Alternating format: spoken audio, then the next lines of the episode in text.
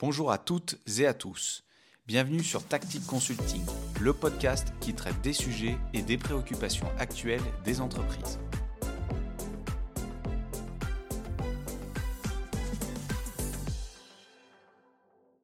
Aujourd'hui, nous allons parler d'un sujet important qui est le développement des compétences des techniciens dans un secteur bien précis, qui est le secteur automoto. Pour aborder ce sujet, je suis accompagné de mon acolyte habituel, Raphaël Baudrimont, mais également de notre invité, de Kylian Borjo, notre partenaire également, qui dispose d'une riche expérience dans ce domaine. Alors bienvenue Kylian, bienvenue Raphaël. Merci Jean-Patrick, bonjour à tous, bienvenue Kylian, effectivement, merci d'avoir accepté notre invitation. Merci, bonjour à vous deux, merci euh, pour l'invitation du coup. Donc, euh, ce que j'aimerais te poser comme première question, c'est de savoir euh, quelle a été ta formation euh, qui t'a amené à ce que tu es aujourd'hui? Oui, alors ben, en fait, je suis ingénieur automobile de formation, donc j'ai fait ma formation dans la Haute École de Technique et d'Informatique bernoise en Suisse, et elle se situe à Bienne. C'est la seule école qui, fait cette, qui propose cette formation d'ingénieur en automobile en Suisse. Et c'est de là que mon parcours a réellement commencé. Où j'ai pu arriver, où j'en suis aujourd'hui, mais je vous en dirai plus tout à l'heure. Avec grand plaisir. Et tu disais tout à l'heure, euh, en préparant ce podcast, que donc, euh, ton premier job euh, a correspondu à peu près à tes attentes, puisqu'il t'a permis d'enrichir le spectre de tes connaissances en intégrant un secteur vente. Exactement, oui. en fait, quand je suis sorti de mes études, mon but c'était de. Enfin, j'avais ce bagage technique que j'ai acquis durant mes, mes, études, mon bachelor, et mon but premier, bah, ça a été d'obtenir un côté plus administratif pour compléter ce, profil technique. Et c'est là que j'ai pu trouver un poste de, stagiaire à la vente chez, chez Mazda. c'est déjà un, bon poste dès le départ, en sortie d'école. Ça a dû déjà être très intéressant pour commencer. Ouais. Oui, bah, c'était très intéressant parce que c'était chez l'importateur directement, donc vraiment euh, avec la gestion de tout un réseau de, concessionnaires, ça, apporte une grande richesse dans, le travail. Oui, tout à fait. Puis en plus, euh, on va en parler au fur et à mesure du podcast, mais le, le fait aussi d'être positionné, d'être euh, l'employé d'un importateur implique aussi beaucoup de choses qu'on évoquera après. Mm-hmm. Mais c'est effectivement très intéressant pour rien que pour ton premier job, effectivement et euh, se retrouver comme ça du jour au lendemain à, être vendeur, à faire de la prospection? Est-ce que c'était, vous aviez déjà étudié la théorie pendant ton école ou ça a été quelque chose de complètement nouveau et est-ce que ça a été difficile? Euh, bah, C'est vrai que côté euh, des études, on a fait beaucoup de techniques dans l'automobile, beaucoup de choses de ce côté-là. J'avais quand même saisi l'opportunité de faire un certificat en management, donc j'ai vu un peu l'organisation des entreprises. On avait de l'économie d'entreprise aussi, donc j'ai quand même euh, étudié ce sujet, mais c'est vrai que c'était euh, une grande expérience de, rentrer dans ce monde-là, euh, de sauter dans le grand bain, si on peut dire. c'était quand même quelque chose de très enrichissant et ça m'a permis justement de découvrir ce monde et de, voir quelle était la réalité du terrain chez les concessionnaires, dans les garages, et de voir ce qui se passe vraiment sur le terrain avec les clients. Bien sûr, bien sûr. Ensuite, tu as eu une expérience également chez Honda notamment. Euh, où là, tu es allé revenu, si j'ose dire, sur la partie hyper technique. Tu étais coordinateur technique euh, pour les ateliers et surtout les mécanos. Euh, est-ce que tu peux un petit peu développer pour, pour nos auditeurs? Oui, avec plaisir. donc oui, je suis venu à ce poste je suis arrivé à ce poste de coordinateur technique pour euh, préciser un peu ce que ça veut dire, c'est plus expert technique, où euh, là on va être vraiment le support pour tout ce, qui est tout ce qui sont les ateliers, les mécaniciens quand ils ont des problèmes euh, à résoudre. nous on va être l'appui derrière pour amener des solutions auxquelles eux ne pensent peut-être pas parce qu'ils ont la tête dans le guidon toute la journée. Nous on va avoir un peu plus de recul et, apporter des solutions et, évidemment, le but, ça va être d'être le plus réactif, le plus rapide et, le plus efficace possible pour que le client récupère son véhicule le plus rapidement possible, évidemment. Là, généralement, ça se, formalise comment? C'est-à-dire que le, technicien dans le garage euh, remplit un, formulaire informatique, qui te l'envoie. Toi, tu le reçois. Tu les traites comment, ces demandes? Tu les traites par, par ordre d'arrivée ou par priorité par difficulté de, suivant le sujet traité? Euh, bah Ça, ça va dépendre un peu de la, complexité du, problème. Il y a des problèmes ou des, points qu'on peut régler rapidement. Donc ça, si on peut donner une solution rapide, on va le faire pour que le, mécanicien puisse avancer et passer euh, au sujet suivant si on veut. Et quand c'est plus complexe et qu'il va falloir peut-être un peu plus de temps, ben là on va prendre le temps de la réflexion, contacter peut-être d'autres personnes, d'autres collègues ou carrément le constructeur selon les cas. Et, et ça, ça va être, euh, c'est comme ça qu'on va un peu prioriser euh, le travail. Très bien. Et du coup, tu te retrouvais dans une situation pris en étau entre le constructeur et les ateliers, les, garages, qui étaient en attente de réponse. Et est-ce que c'était une situation confortable? On peut prendre l'exemple des, garanties, par exemple. Comment ça se passait au quotidien? Euh, bah, C'est vrai que le cas des garanties, c'est un sujet assez euh, euh, touchy, comme on dit en anglais. Je n'ai plus le mot en français. Mais c'est vrai que c'est un sujet délicat, pardon. Voilà, délicat. et bah, c'est sûr qu'on a d'un côté un client qui vient ramener son véhicule dans le garage, qui a une attente. Le concessionnaire garagiste va faire son nécessaire pour répondre à cette attente et lui doit après faire appel à l'importateur selon les, cas pour que le cas soit résolu ou que le client n'ait pas forcément à payer parce qu'il n'a pas sa voiture depuis très, qu'il l'a pas acheté il y a très longtemps. Et euh, bah, en tant qu'importateur, nous, on est à l'étape d'au-dessus, donc on est aussi un intermédiaire comme le, garagiste. C'est ça, finalement, vous avez euh, le, garage, euh, le garagiste est dans la même situation que toi, c'est-à-dire que vous êtes, vous êtes entre le marteau et l'enclume, entre des problèmes techniques qui, viennent fondamentalement du constructeur et une attente client et une insatisfaction du client qui lui se, se, retourne vers le garage, vers le garagiste, lui-même n'a pas de, de levier d'action, donc se retourne vers toi, qui est au niveau de, de l'importateur et de la gestion des, des cas de, garantie, et toi-même tu attends des réponses du constructeur.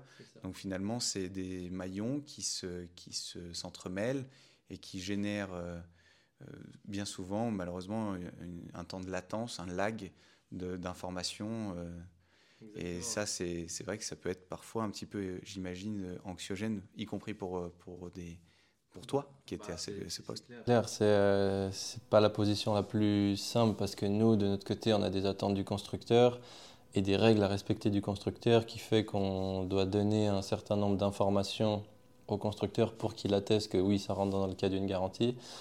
D'un autre côté, on a un concessionnaire qui est pressé parce que le client met la pression parce qu'il veut son véhicule le plus vite possible. Donc on doit jongler avec tout ça. Des fois, on doit trouver des solutions intermédiaires en attendant la réponse officielle pour que le client puisse quand même euh, être un minimum satisfait de, la réponse et que le concessionnaire puisse gérer le, cas euh, de manière efficace. Donc c'est pour ça qu'on essaye aussi de travailler avec la plus grande euh, proximité possible avec les, concessionnaires, être le plus proche de notre client direct qui est le, réseau de, de garages. Oui, parce que en fait, finalement, vous avez le même client.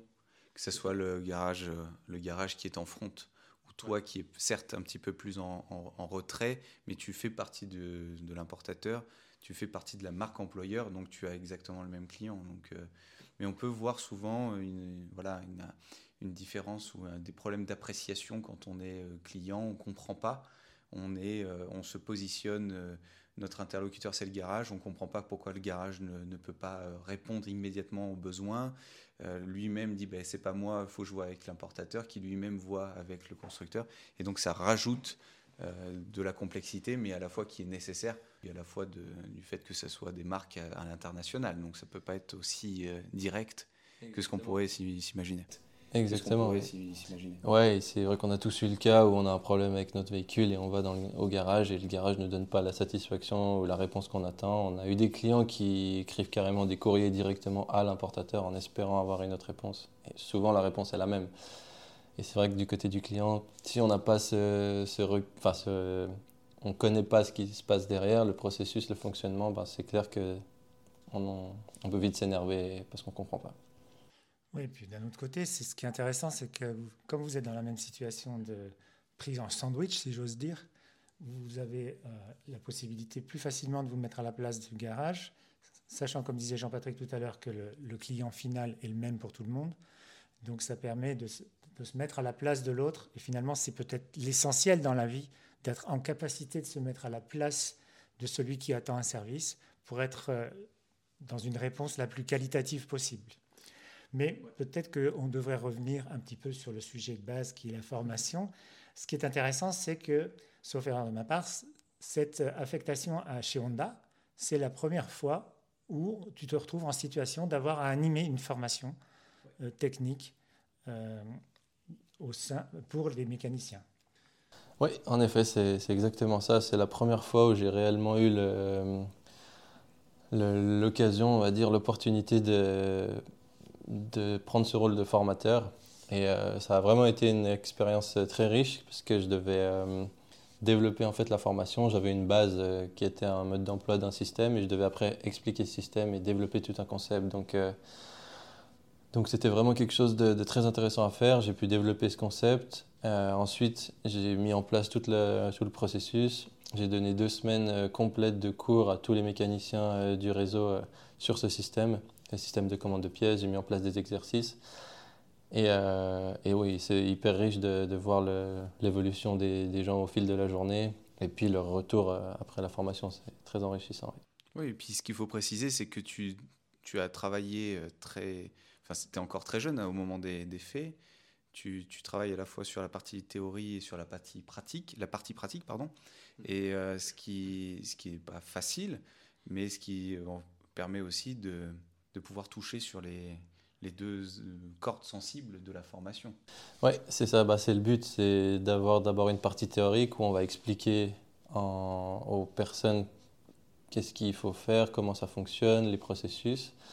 Et ensuite, moi, je suis convaincu qu'il faut toujours avoir une partie pratique où les gens vont s'exercer, vont, vont, faire eux-mêmes les choses et vont se confronter eux-mêmes à leurs euh, problèmes ou euh, aux blocages qu'ils peuvent avoir. Et c'est là où le formateur doit intervenir et euh, débloquer les situations, ou du moins donner des clés pour, euh, que, la, pour que la personne ou le participant puisse euh, par lui-même ensuite faire les tâches ou les, choses qu'il doit faire dans son travail. Du coup, comment ça s'est passé? C'est toi qui t'es proposé pour assurer cette mission?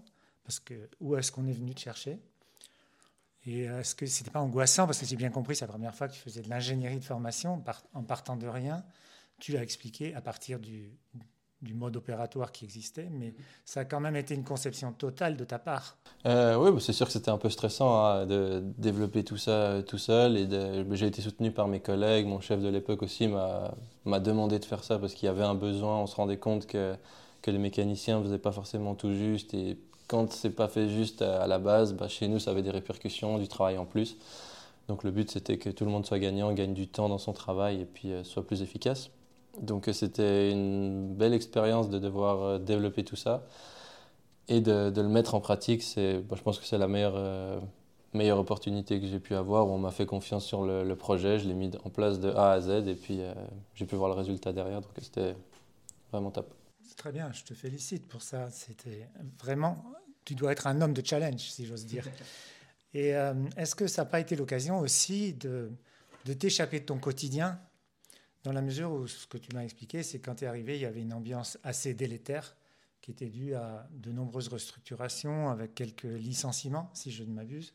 Oui, euh, bah alors c'est clair que à ce moment-là, effectivement, l'entreprise dans laquelle je suis arrivé, c'est une entreprise, comme tu dis, avec une, atmosphère un peu délétère, dans le sens où beaucoup de personnes ont été licenciées quelques années auparavant.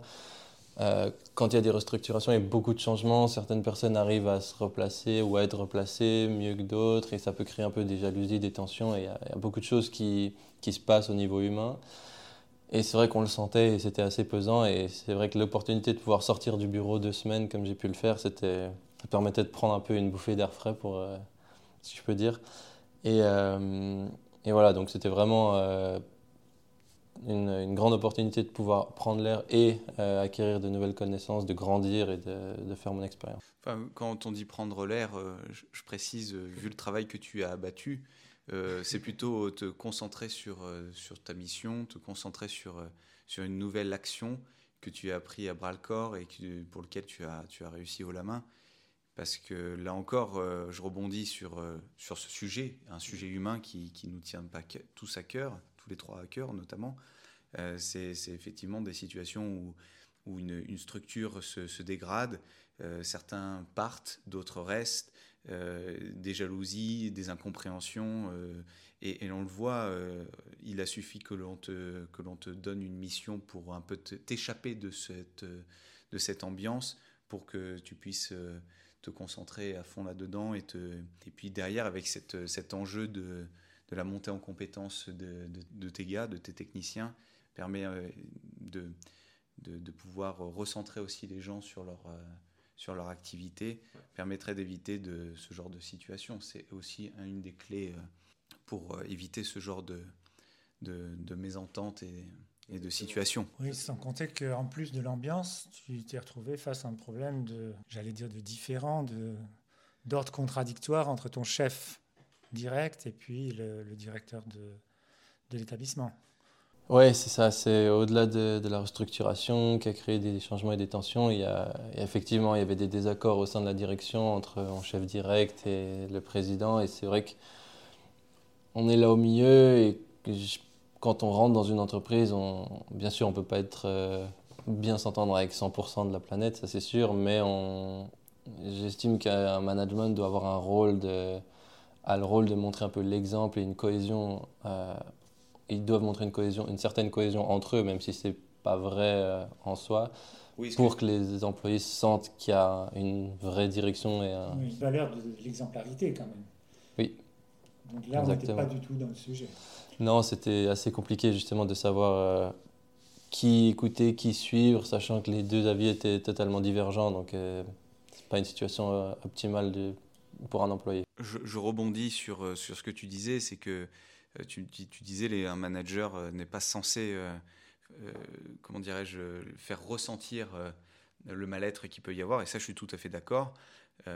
à peine arrivé, te, retrouver au centre d'un conflit, euh, d'un conflit de ton N plus 1, N plus 2, c'est vraiment euh, le synonyme euh, d'un mal-être profond, surtout que tu étais déjà en haut de la direction, donc ça démontre que déjà en haut de l'arbre, ça se passait mal, et ça, c'est jamais bien bon, mais je te confirme, quand on est manager, surtout à des postes comme cela, et que l'on a un nouvel arrivant après quelques jours, de lui faire ressentir cette dualité, ça n'apporte rien de bon. Oui, effectivement. Et puis, euh, malheureusement, cette situation n'est pas spécifique à l'industrie automobile, puisque ça me rappelle une anecdote que j'ai vécue personnellement euh, il y a quelques années en arrière, où deux jours après mon arrivée sur mon poste, je, suis convoqué par le directeur du siège, ou plutôt c'est moi qui étais allé à Paris dans, dans le cadre d'une mission, je suis convoqué dans le bureau du, directeur adjoint qui me dit euh, euh j'ai un problème avec vous alors moi, je suis étonné. Je dis, ben, déjà, c'est au bout de deux jours. Et puis il me dit, oui, euh, j'ai un problème avec votre directeur régional, donc il faudra lui dire ceci, il faudra lui dire cela. Et euh, donc moi, j'arrivais, j'étais jeune, j'avais quoi, euh, tout juste 30 ans. Et je, me, disais, mais qu'est-ce que je vais faire de cette affaire? Bon, j'ai réussi avec bon sens et puis un petit peu d'intelligence de situation, si j'ose dire, à trouver une, une, une, échappatoire, plutôt une solution qui convienne à tout le monde mais j'ai eu vraiment l'impression de marcher sur des œufs. Et après quelques années, j'ai changé de poste, j'ai eu l'opportunité d'être euh, secrétaire général d'un établissement public qui était en pleine création. Et bis repetita, le directeur et le secrétaire général, enfin le directeur adjoint, pardon, ne s'entendaient pas. Et alors, dès qu'il y en a un qui était absent parce qu'il était en mission ou parce qu'il était en vacances, ben, le directeur me faisait venir en me disant Oui, Jean-Jacques, qu'est-ce qu'il t'a dit euh, Et inversement, Jean-Jacques me faisait venir dans son bureau à son retour Oui, André, qu'est-ce qu'il t'a dit Etc. etc. Et donc, euh, c'est malheureux, mais en fait, on dit beaucoup dans les livres de management qu'il faut euh, transformer les contraintes en opportunités. Et personnellement, moi, je peux dire, parce que c'est factuel, que j'ai beaucoup appris en termes de management des erreurs de tous les chefs que j'ai eus depuis que j'ai commencé à travailler. Oui, bah ça, je pense que c'est pareil pour la, plupart des employés. Tout ce qu'on voit et qui ne nous plaît pas, en général, il ne faut pas le refaire, et même si on estime que c'est pas juste. Mais c'est vrai que c'est une bonne base. Par contre, moi, j'ai une question à vous poser à tous les deux. Du coup, euh, Kylian et toi, Raphaël, euh, respectivement, comment est-ce que vous avez réagi? Parce que euh, tu me, toi, Kylian, tu expliques qu'à peine arrivé, bon, il y avait déjà une, une dualité entre ton N plus 1 et N plus 2 comment tu t'es positionné? Et puis bah, la même question pour toi, Raphaël. Du coup, euh, à cette époque-là, comment tu as, réagi à cela? Euh, bah, de mon côté, c'était assez. Euh, c'est une, question embêtante. Mais... non, non, ça va, ça va. Non, ce qui était délicat, c'est que mon chef direct, ben, c'est la personne que je voyais au quotidien. Tous les matins, je passais devant son bureau. Donc, après, j'avais le président qui venait dans son dos, court enfin, le court-circuiter directement en venant me parler à moi. Donc, après, il faut choisir. Est-ce qu'on veut aller voir la personne la plus haute et suivre la personne la plus haute parce qu'on estime que c'est celle qui a le plus de pouvoir? Et puis on, fait fi de ça le reste de la journée en étant devant son chef en sachant que bah, derrière c'est moyen. Ou alors, euh, enfin voilà, à l'époque en tout cas, je me suis dit, moi tous les jours je passe devant mon chef, je peux pas aller parler dans son dos euh, à quelqu'un d'autre et lui faire un grand sourire tous les matins quand j'arrive au bureau. Donc, euh, donc de la loyauté envers ton, ton manager de proximité. Très bien, ok.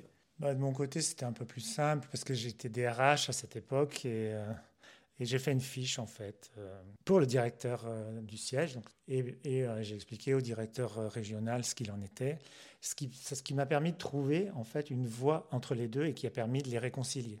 Donc sur ce sujet-là, depuis que je commençais à travailler, mon troisième poste, donc j'avais quand même un peu de bouteille.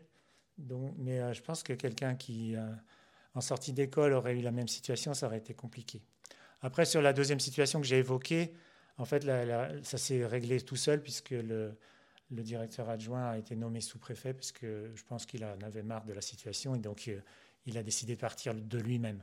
Alors après, c'était plus simple. Pour conclure, je pense que c'est un mixte de, de, de, ta position, toi, Kylian, c'est-à-dire de, de rester loyal envers ton N plus 1. Après tout, euh, c'est ton manager de proximité, comme tu l'as très bien dit. Et puis euh, s'il y a dualité entre N plus 1 et N plus 2, ben, c'est à eux de le traiter. Euh, et puis c'est avant tout de la responsabilité de ton directeur de faire en sorte que son N plus 1 soit loyal et qu'ils s'entendent les uns les autres. Et puis ben, pour euh, conclure aussi pour toi Raphaël, ben, tu as trouvé certainement le, bon canal de communication, c'est-à-dire les renvoyer dos à dos à leurs responsabilités tout simplement. Et donc, bah, voilà, c'est des situations qui arrivent souvent, et peut-être que le meilleur des conseils, c'est d'être soi, de rester droit dans ses pompes, si j'ose dire, et, euh, et puis, de, dans la mesure du possible, de les ramener à leur propre responsabilité.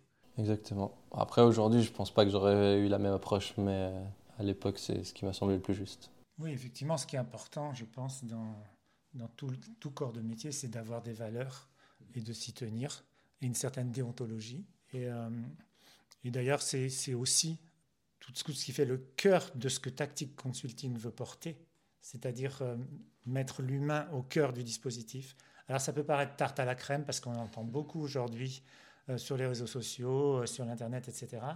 Mais en fait, c'est quand même les hommes et les femmes qui portent l'entreprise, qui aident à la croissance de l'entreprise et au développement de l'entreprise, et on peut difficilement faire fi de cet aspect des choses.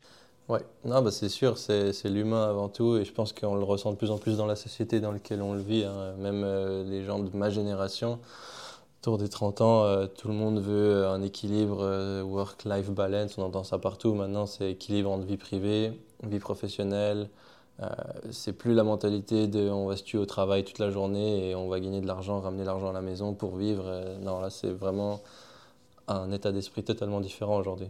Donc, si on revient un petit peu à ton parcours, ensuite, tu as travaillé pour Mazda et tu intègres le département du développement réseau. Exactement, oui, c'est ça. Euh, suite à mon expérience chez Honda, j'ai décidé de revenir chez Mazda et euh, effectivement au développement réseau. J'ai eu l'opportunité de travailler à ce poste de un peu plus de deux ans et euh, c'était une, une, belle expérience. Alors c'était un peu, je suis arrivé juste avant le Covid, donc c'était une, une, expérience plein Covid quasiment pour la durée du poste. Mais on a quand même développé pas mal le réseau, notamment la, région de Zurich, où il a fallu faire des, bonnes analyses bien poussées, aller rencontrer les, nouveaux euh, partenaires potentiels. Et euh, c'était vraiment très enrichissant de, de, voir un peu comment fonctionnent les garages vu de l'extérieur, voir ce qu'on remarque sur les réseaux. Par exemple, j'ai dû faire l'analyse en regardant que ce soit le site internet, des données que j'avais, voir les, comment ils se présentent. Et par rapport à ça, faire déjà une première sélection. Donc c'est riche d'informations. Une, une, analyse du, du, marché, quoi. Exactement. Ok. Et du coup, euh, ça t'a permis d'être en lien direct avec des garages et des concessions puisque si j'ai bien compris, après tu, tu allais sur place aussi pour leur présenter euh, la marque, puis j'imagine l'histoire, la culture d'entreprise de Mazda, enfin tout un tas de choses de, cet ordre-là. Et du coup, j'imagine que tu as réussi à nouer des, des, relations qui te permettent de, de, connaître bien le quotidien des, des, concessionnaires et des chefs de garage. Exactement, oui. Bah, une fois qu'on avait analysé un peu les partenaires potentiels euh, sur la base de l'analyse euh, régionale qu'on a fait depuis le, le, bureau, en fait, sans aller sur place. Euh, la deuxième étape, c'est d'aller sur place, de rencontrer les gens, de voir déjà s'ils sont prêts à accueillir une nouvelle marque ou pas. Certains sont dans une démarche où ils sont justement en train de chercher parce que ça se passe mal avec euh, d'autres euh, constructeurs. D'autres sont ouverts parce que ça peut potentiellement les intéresser, d'autres sont totalement fermés évidemment. Et c'est là où on peut commencer à, discuter. Et dès qu'on a une première porte qui s'ouvre, ben là évidemment on vient présenter la marque, présenter l'histoire, la, culture d'entreprise comme tu disais. Et, euh, et, là on voit vraiment les enjeux qu'il y a derrière et c'est ça qui est vraiment intéressant avec les, concessionnaires.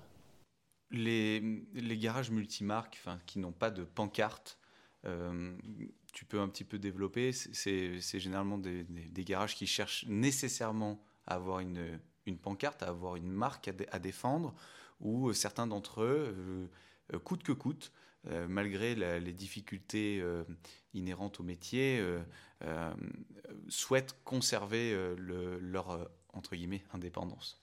Alors justement, c'est intéressant ça parce que avoir une marque, ça a quand même pas mal de contraintes, même si on se dit je vais prendre telle marque, euh, Mazda ou autre, euh, ça va être génial, je vais vendre des jolies voitures, l'importateur euh, va m'aider. Oui, ça c'est vrai, mais ça implique aussi qu'il faut un certain, un certain, comment dire, certaines structures, un certain, une certaine structure d'entreprise, de garage. Une organisation définie. Exactement, il, faut, il y a des minimums requis à avoir avant de pouvoir euh, s'engager avec une marque. On peut pas, pas n'importe quel garage peut euh, euh, obtenir le, ce que je dirais l'autorisation de la marque de, de, la représenter. Il faut quand même respecter certains standards. Il y, a des, il y a des conditions strictes, comme par exemple une, une, une superficie minimale d'accueil, notamment de, de la clientèle des normes à respecter dans le garage, euh, sur les ponts élévateurs, une distance minimale euh, et autres. Enfin, c'est assez complexe, c'est ça? Exactement, oui, c'est très complexe. Il y a la partie atelier d'un côté qui va demander une certaine euh, dimension, certaine surface, superficie en fonction du volume de, de véhicules que le garage va pouvoir vendre, une surface de vente, un showroom, surface d'exposition du garage qui doit avoir une certaine dimension aussi. Et tout ça, c'est des, choses qu'il faut bien analyser et puis que le, concessionnaire doit bien comprendre. Et ça a aussi un certain coût hein, quand on fait mettre le logo de la marque et toute une, euh, ce qu'on appelle une identité visuelle à respecter. Et ça, c'est pour chaque marque, on le voit, que ce soit Opel, Renault, Nissan, Mercedes, on reconnaît un garage à 10 enfin à 100 mètres, on voit quelle marque est dans quel garage. Et c'est ça qui demande un, un, investissement. Cet investissement dont tu parles, elle est à la charge euh, du, du garage ou est-elle à la charge de, la marque ou euh, est-ce qu'elle se divise euh, à 50%, à hauteur de 50% par exemple? Ouais, alors ça c'est une question euh, très intéressante parce que ça dépend de beaucoup des constructeurs. On sait qu'il y a certains constructeurs, ils vont facturer la totalité au, au, concessionnaire qui lui sera à la fin propriétaire de ce qu'il a monté malgré qu'ils doivent le démonter s'il est plus revendeur de la marque et d'autres euh, vont facturer qu'une seule partie, ça, ça va dépendre. C'est variable. Et est-ce qu'il y a des exigences de, rentabilité? Je veux dire par là, est-ce qu'on retire la marque à, une concession qui ne vend pas assez, par exemple? Alors, dans une certaine mesure, oui, évidemment, parce que le, le, concessionnaire, il a, le, pardon, pas le concessionnaire, l'importateur, il a des objectifs, comme le constructeur a des objectifs, donc après, ça va, ça va très loin, mais le, constructeur a un objectif par rapport à divers, marchés, que ce soit l'Europe, les États-Unis. Et chaque marché comme l'Europe va avoir après euh, un objectif qui va devoir répercuter sur chaque pays. Et en tant qu'importateur, on a un objectif national à respecter dans la mesure du possible et qu'on va répercuter du coup sur les différents garages. Et euh, pour arriver à cet objectif, ben, on doit avoir des garages performants. Et c'est le but du, département du développement réseau, c'est d'analyser toute cette euh, cartographie qu'on a avec tout ce réseau de garages et de voir lesquels sont performants et de voir euh, si c'est la position géographique qui pose problème. Peut-être qu'il est dans un endroit où l'évolution a fait que c'est plus autant euh, prisé qu'avant comme région par exemple. Et après, un point qui est, très important, ça va être de voir si on peut justement l'améliorer et euh, l'aider à performer mieux en lui amenant du, soutien euh, dans son garage. Et c'est ça qui manque dans une certaine mesure où on peut faire, euh, où c'est très intéressant justement, et c'est pour ça qu'on travaille ensemble, c'est qu'il y, a, tout ce côté amélioration du, concessionnaire et de sa performance, où là il y a un travail précieux et pointilleux à faire au sein de l'entreprise. Tout à fait. Et nous, ce que l'on voit avec nos clients, c'est qu'il ressort, c'est qu'il y, a quand même une certaine pression des, des, marques, de la pancarte qu'il a, hein, peu importe, sur le, rendement des ventes notamment. Hein. on est surtout sur cet aspect-là. Une, une, charge mentale où on leur demande de, de vendre. Dès lors qu'ils ont effectué des ventes de véhicules, certaines marques, pas toutes, leur impose, je, voudrais savoir si, si tu confirmes euh, mhm. ou si tu infirmes ces, éléments d'information, mais leur impose euh, le rachat automatique ou leur renvoi automatiquement certains véhicules, alors qu'ils se sont euh, tués à la tâche pour vendre certaines, certains modèles qui sont plus difficiles à vendre que d'autres. Et finalement, c'est un cercle, un cercle interminable. Ce qui le ressort, c'est qu'ils n'ont pas ce sentiment d'être maîtres de leur vente. Ouais, bah c'est un point qui est, qui très intéressant et totalement d'actualité. Après, je ne connais pas tous les, constructeurs, évidemment. Je sais que ça se fait dans certaines marques, que certaines marques sont très euh, pointilleuses et poussent beaucoup, exigeantes exactement, et poussent beaucoup, euh, mettent beaucoup de pression. Euh, la philosophie qu'on a chez Mazda, qu'on avait chez Mazda, c'est justement d'être le plus proche du réseau possible et trouver des arrangements et des solutions viables pour tout le monde. Parce que si on travaille avec un réseau proche de son réseau, et qu'on a un réseau qui est, satisfait, l'importateur sera satisfait derrière, donc c'est gagnant-gagnant comme solution. Et après, il y a d'autres enjeux politiques qui vont rentrer derrière avec les normes de CO2. On sait qu'il faut avoir une moyenne de, de, CO2 sur la gamme qui soit à un certain niveau. Sinon, on a des pénalités, l'importateur a des pénalités. Si l'importateur a des pénalités de plusieurs millions, il n'a pas 36 options. Ça va être soit de les répercuter sur les clients et les concessionnaires, soit il faut juste l'éviter en fait. Et en travaillant ensemble, c'est comme ça qu'on arrivera à éviter ce genre de choses et que tout le monde pourra être gagnant. Bien sûr, ça c'est effectivement une bonne approche.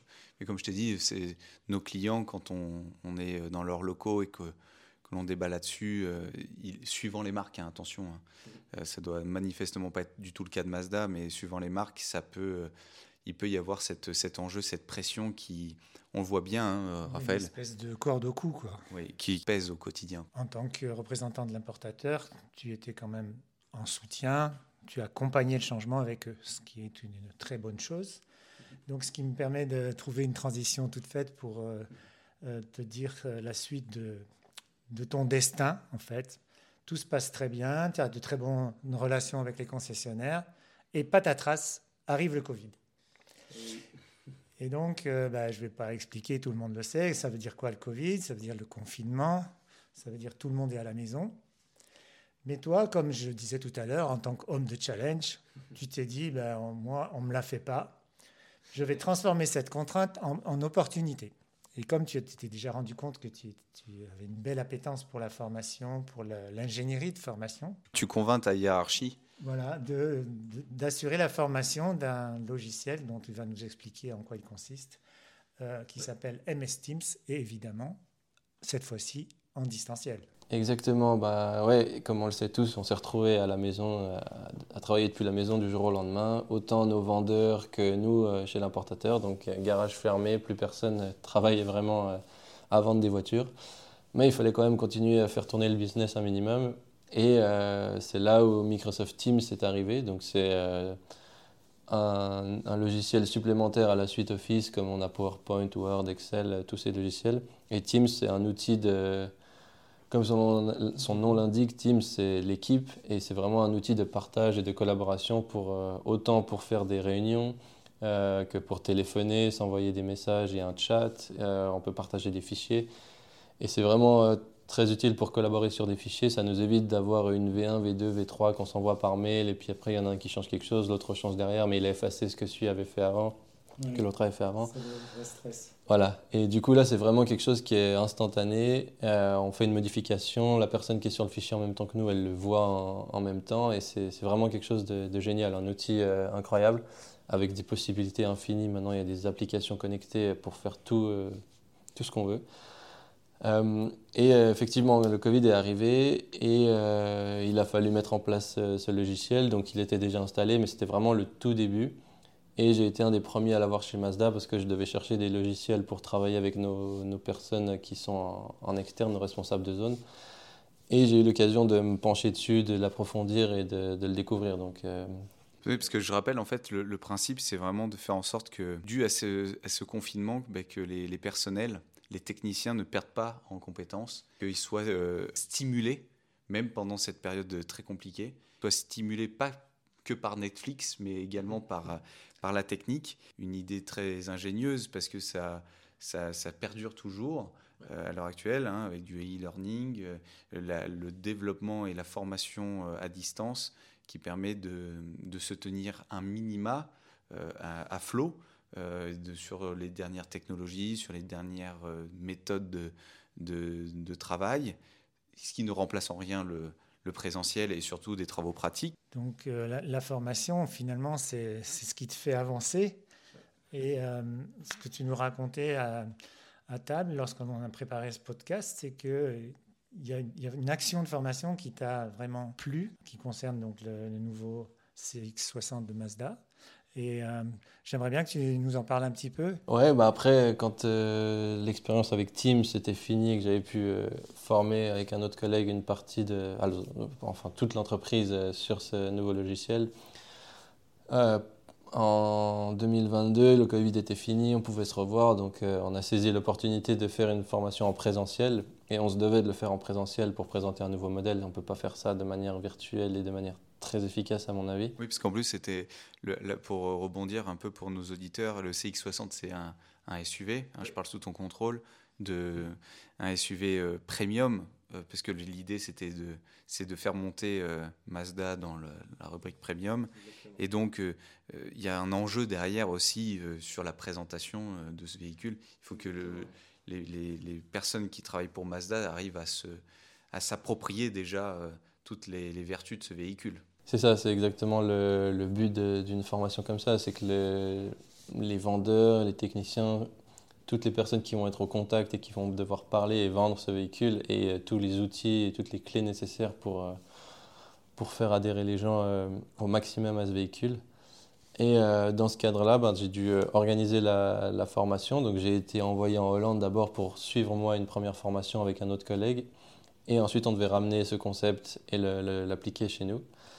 Et c'est ce qu'on a fait. Et euh, j'ai dû donc coordonner toute la formation, euh, différentes agences avec qui on travaillait, dont des formateurs, et leur expliquer ce qu'on qu'on voulait faire et présenter aux, aux, différentes, euh, aux différents participants. Oui, parce que du coup, ce, que, ce que je trouvais hallucinant, hein, c'est au-delà des chiffres, près de 200 participants, ton rôle est aussi de former des formateurs. Enfin, il est, il, est, assez important parce que c'est pas simplement former un stagiaire, c'est former des, des personnes qui vont former d'autres personnes. Donc si déjà à la base, c'est, mm. ça part euh, en, en nœud de boudin, tu, que tu formes mal tes formateurs, derrière, euh, l'information, elle arrive euh, ah complètement en vrac. Oui, tout à fait. Non, et cette expérience, elle était incroyable parce que justement, je faisais ce qui était la partie coordination. Donc là, je n'avais pas le rôle de formateur en tant que tel durant la formation, mais comme tu dis, former avant la formation pour que les gens retranscrivent et retransmettent bien les, le contenu. Et dans ce cadre-là, j'ai adoré cette expérience parce que sur place, bah, j'avais ce rôle de, coordinateur où j'allais suivre certains modules. On avait trois modules, et euh, dont le module vente qui était la nouvelle approche qu'on veut avoir auprès des clients, euh, qui va être une nouvelle clientèle, des clients plus premium, qui ont d'autres attentes, qui, voilà, qui ont d'autres attentes et euh, une autre philosophie quand ils achètent une voiture. C'est pas juste un petit achat comme ça, c'est quand même quelque chose de conséquent. Donc, donc voilà. Oui, parce que je le rappelle, c'est un véhicule destiné, enfin un véhicule premium destiné à une clientèle premium. Donc effectivement, il y avait un enjeu, il y a un enjeu lorsque ce type de véhicule sort et que surtout une marque souhaite euh, upgrader euh, son, son, niveau. Ouais, il faut bien que aussi les vendeurs le comprennent et le sentent en voyant le véhicule quand ils le testent, ils montent dedans, ils voient que... Qui, se, se l'approprient aussi. Ouais. Chose de charnel, il faut toucher la voiture en fait. C'est ça, et c'est le but. Et on fait toujours une comparaison avec les concurrents, comme ça ils montent dans une voiture, dans une autre, ils peuvent comparer. Ça aussi, c'était ton travail, euh, l'analyse hein, de la concurrence, des, euh, des, des, qualités et des défauts de l'un, les qualités et les défauts de l'autre, et vos qualités. Bien sûr, il n'y a pas de défaut hein, quand on, voilà, on est d'accord. Quand on travaille pour une crèmerie, il n'y a jamais de défaut. euh, mais c'est intéressant parce que tu as mis en exergue bah, tout ce qui te caractérise, un homme passionné, un homme à l'écoute empathique euh, qui mixe euh, à la fois la théorie, euh, ses connaissances du terrain, sa connaissance du métier, enfin ce que l'on appelle la, pratique. Enfin, c'est une enfin, je trouve que c'est une expérience qui a dû, qui a dû être, au gré de ce que tu nous racontes, est extrêmement intéressante. Et puis, je pense aussi que celles et ceux qui y ont participé ont dû être ravis et bah, surtout bien formés. Ouais, alors ça, bah, c'est sûr que on a vu les, on fait toujours une évaluation à la fin, un, espèce de, sondage, et les notes ont rarement été aussi bonnes. Donc c'est clair que la formation a plu. Euh, elle n'était pas parfaite évidemment, mais ça a beaucoup plu. Les gens ont, adoré le, concept de la journée qu'on a fait. Et puis, euh, voilà, après c'est c'est le but d'une formation et ce qu'il faut c'est toujours avoir un bon mix de, de pratique, de théorie comme on l'a mentionné au début du, podcast. Donc euh, voilà. J'ai envie de dire, en fait, euh, rien ne t'arrête. Quoi. Tu commences, euh, tu n'avais jamais fait de formation, tu, tu, fais la conception complètement, tu formes euh, donc les mécaniciens. Ensuite, le Covid arrive, tu adaptes, ça ne te pose aucun problème. Tu, tu, formes tout le monde à Teams, donc maintenant tout le monde a Teams dans les gènes. Et puis, tu, en plus de la conception, tu te mets à faire de la coordination, ce qui est sans doute le plus difficile. Donc, euh, c'est une très belle expérience. Et euh, à la lumière de toutes ces expériences, euh, j'ai envie de te poser la question suivante. suivante pardon. quels sont les fondamentaux d'une formation réussie, de ton point de vue? Une formation réussie, bah, premièrement, ça va être à la fin de la formation de voir que les gens ont acquis réellement des compétences ou des, connaissances, soit en évaluant, soit en ayant un retour de, de leur part. Mais une formation réussie est aussi pour la, dans la conception et le, déroulement, ça va être de permettre à tout le monde de, de trouver sa méthode d'apprentissage, que ce soit euh, en écoutant, en faisant, en lisant ou en, regardant quelqu'un faire euh, une tâche par exemple. Et si on arrive à mixer tout ça, je suis convaincu que tout le monde apprend et que la réussite elle est quasi assurée. Oui, de toute façon, dès qu'il y a de la volonté et de l'envie, euh, les choses se font naturellement. Après, il est, euh, on a évoqué ça aussi euh, en, préparant un peu le podcast. Il y a, il y a, il y a, ces fameuses formations où souvent on est plusieurs euh, en présentiel. Le fait qu'on quitte son lieu de travail et qu'on aille en formation, c'est ce, ce, moment où en fait on va souffler, on va plus être au boulot. Certains vont prendre en considération l'enjeu de la formation parce qu'ils vont comprendre qu'il y a de l'intérêt derrière, et puis d'autres, excuse-moi du terme, s'ils partent en vacances, quoi. Euh, parce que c'est tout frais payé, parce que l'hôtel, euh, le train, l'avion. Euh, ces profils-là, toi, tu, tu les. J'ai plusieurs questions. La première, c'est ces profils-là, tu arrives, j'imagine, à, à, les détecter rapidement. comment est-ce que tu, tu arrives à les, à les ramener à ta formation? Comment, comment tu t'y tu te, prends par rapport à ce type de profil, par exemple? Ouais, bah, ce type de profil, en général, on les repère assez vite. Hein. Effectivement, c'est des gens qui sont pas très motivés ou qui pensent qu'ils savent déjà tout et qu'on va pas leur apprendre à faire mieux leur métier que ce qu'ils font déjà. Souvent, malheureusement, on se rend compte que quand on regarde les notes ou les avis sur Internet, c'est pas les meilleurs. Donc euh, après, c'est essayer de les amener à comprendre qu'on n'est pas là pour leur euh, taper sur les doigts et leur dire euh, comment faire, mais qu'on est là pour les encourager à, s'améliorer, à progresser et, et que voilà, c'est les accompagner. Nous, on les accompagne dans un développement, une amélioration, et que si eux, ils veulent bien venir avec nous, bah, c'est gagnant pour tout le monde. Parce qu'ils sont bien souvent loin de leur patron. Hein. Oui. Hein? Donc, bah euh, loin, loin des yeux, loin du cœur. Euh, quand, les, quand les chats sont pas là, les souris dansent. Et c'est pour ça aussi qu'on a eu, ce, quand nous sommes rencontrés, on en parlera juste après de notre rencontre, mais quand nous sommes rencontrés, on est tombé un petit peu euh, d'accord, et parce que sur notre philosophie, notre vision de, la formation notamment, et, de tactique consulting, c'est de, de, ramener de la formation directement euh, euh, au sein de l'entreprise pour justement que des profils comme cela ou des, façons de fonctionner, bah, on fait un peu ce qu'on veut, bah, que ça ne, se ça produise pas. Et surtout, la grosse plus-value, bah, c'est que le stagiaire, il est directement à son poste de travail, il a tout de suite des questions évidente. L'idée, dans le concret, il est sur le terrain et toi, tu es là pour euh, bien une, formation. Euh. Exactement, et de toute façon, c'est clair qu'un mécanicien ou quelqu'un qui est dans ces métiers de la technique, on sait que ça va être principalement des gens plus manuels et qu'ils vont pas tout ce qui est les cours, quand on dit ex cathedra, où il faut être assis, écouter quelqu'un parler pendant des heures, on sait que c'est pas leur, euh, leur passion. Leur tasse de thé, oui, Leur tasse de thé, exactement. Et que eux, ce qu'ils aiment, c'est faire les choses et bricoler leur voiture, leur moto, même faire de la mécanique et faire avec leurs mains les choses. Et c'est là où justement la, la, apporter cette, euh, ces compétences sur le lieu de travail, où la personne, comme tu disais, elle fait les choses, elle se rend compte sur le moment des choses, elle va poser les questions pertinentes pour son cas à elle. Alors que dans une formation, comme on a fait avec 200 personnes, il y a moins cette possibilité de personnaliser. Donc chacun écoute, ceux qui osent posent des questions, on sait qu'il y en a qui n'oseront pas et qui vont repartir avec encore des interrogations. Donc là, ça d'être sur place dans l'environnement de la personne. Ça apporte vraiment une plus-value euh, concrètes et euh, des, réponses directes en fait. Après, pour, pour euh, rebondir sur euh, les formations que tu donnais à l'époque, elles sont quand même de qualité parce qu'on en parlait aussi. Ça va être par exemple des formations quand on a plusieurs personnes autour de soi, enfin des, dizaines ou des centaines de personnes, quand on va distiller une information claire, précise, un moteur, on, va, on va parler technique, hein, on est sur un moteur qui a un défaut sur, euh, par, exemple, la, distribution. On va expliquer à 200 personnes en même temps euh, là où se trouve le problème, là où il y a le point de friction, comment régler ce problème, quelles sont les méthodes et les outils à utiliser. Donc ça, ça, a tout son sens.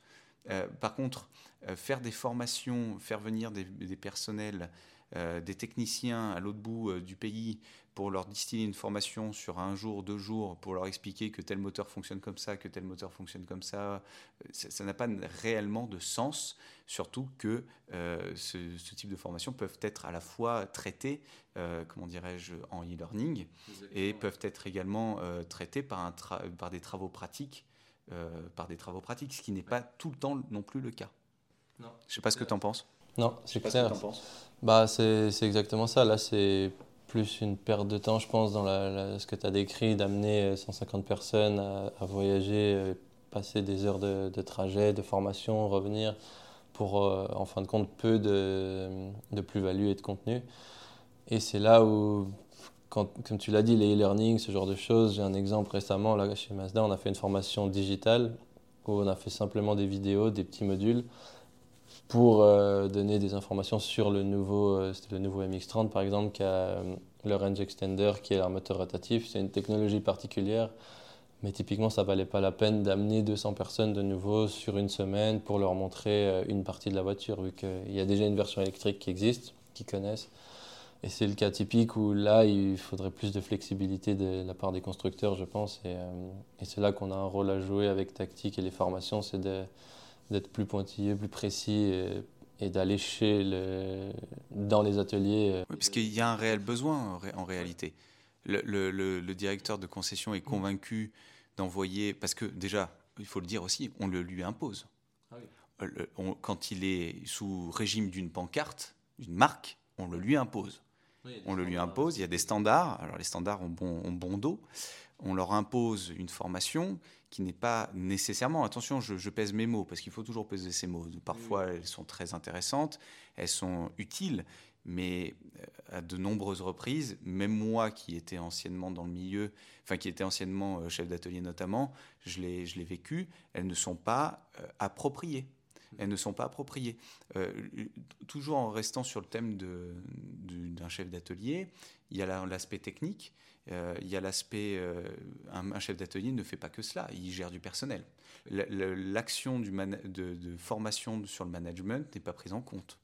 Euh, l'action des formations sur la gestion de conflits n'est pas prise en compte.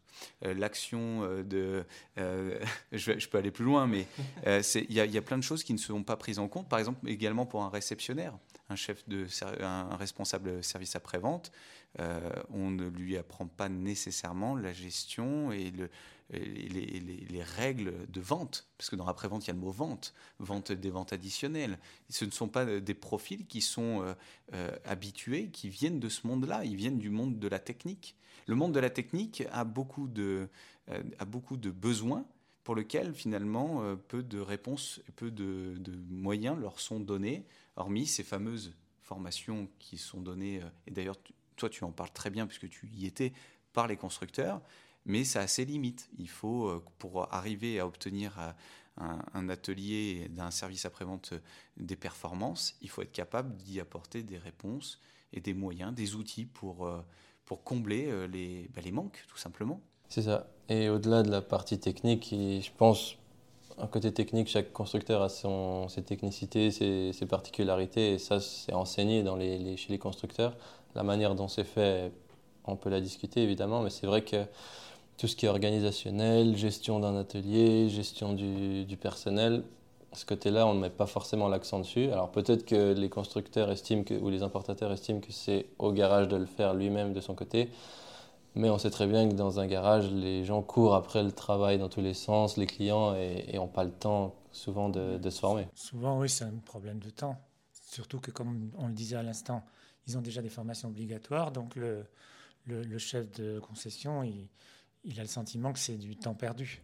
D'où l'intérêt de, de faire ça sur le lieu de travail, parce que ça permet aussi une certaine souplesse et une flexibilité de la formation. C'est-à-dire qu'on peut décider de travailler sur une semaine par demi-journée au lieu de bloquer trois jours. Parce que dans une petite concession où on va avoir qu'un seul chef d'atelier ou un ou deux mécanos, ben s'il est absent quatre, ou cinq jours d'affilée, c'est effectivement un véritable trou dans la raquette. Il y, a, le cas d'un de nos clients, on ne citera pas le nom de, de la marque, mais euh, la marque lui impose d'envoyer ses techniciens une fois par an pendant six semaines. Six semaines. Six semaines. Ça veut dire que pendant six semaines, il paye des milliers et des milliers de francs pour envoyer euh, son personnel en formation, mhm. euh, parce que c'est la logistique, hein, c'est le déplacement. Et, pire encore, il paye, il paye forcément le salaire de son, de, son, de son technicien pendant six semames, alors qu'il n'y a aucune euh, rentabilité, aucune productivité du technicien. Et ça, c'est, on voit bien que, on voit bien qu'on arrive à un stade où, euh, où euh, on finit par se demander si la formation pendant six semaines est-elle aussi utile que si elle était, par exemple, distillée un petit peu plus souvent dans le temps au cours de l'année, par, par, par justement, euh, c'est, d'ailleurs notre analyse, par des formations plus continues, plus, plus complètes et sur le terrain, qui permet justement d'éviter plusieurs choses, hein, une dépense d'argent importante, euh, une absence du personnel, et puis, euh, et puis également euh, le fait que derrière, le, patron ne puisse même pas voir le, résultat dans le concret. Quoi. Et, les, constructeurs imposent certaines choses qui sont quand même assez, assez décorrélées du, besoin du terrain et du, surtout du patron qui, lui, derrière, il rame pour essayer de, de maintenir son service après-vente, maintenir sa vente, ses ventes de, véhicules. Enfin, ça devient hyper complexe. Bah, Et j'ai même pas encore parlé de turnover parce qu'il suffit, qu'il se... il suffit que le, gars euh, ait ses six semaines de formation qui ont coûté plusieurs milliers de francs. Euh, trois semaines après, il s'en va. Euh, tu fais... C'est de l'argent jeté par les fenêtres. Et, et, Kylian, tu le sais, et toi aussi, Raphaël, vous, vous savez tous les deux à quel point ça arrive très souvent.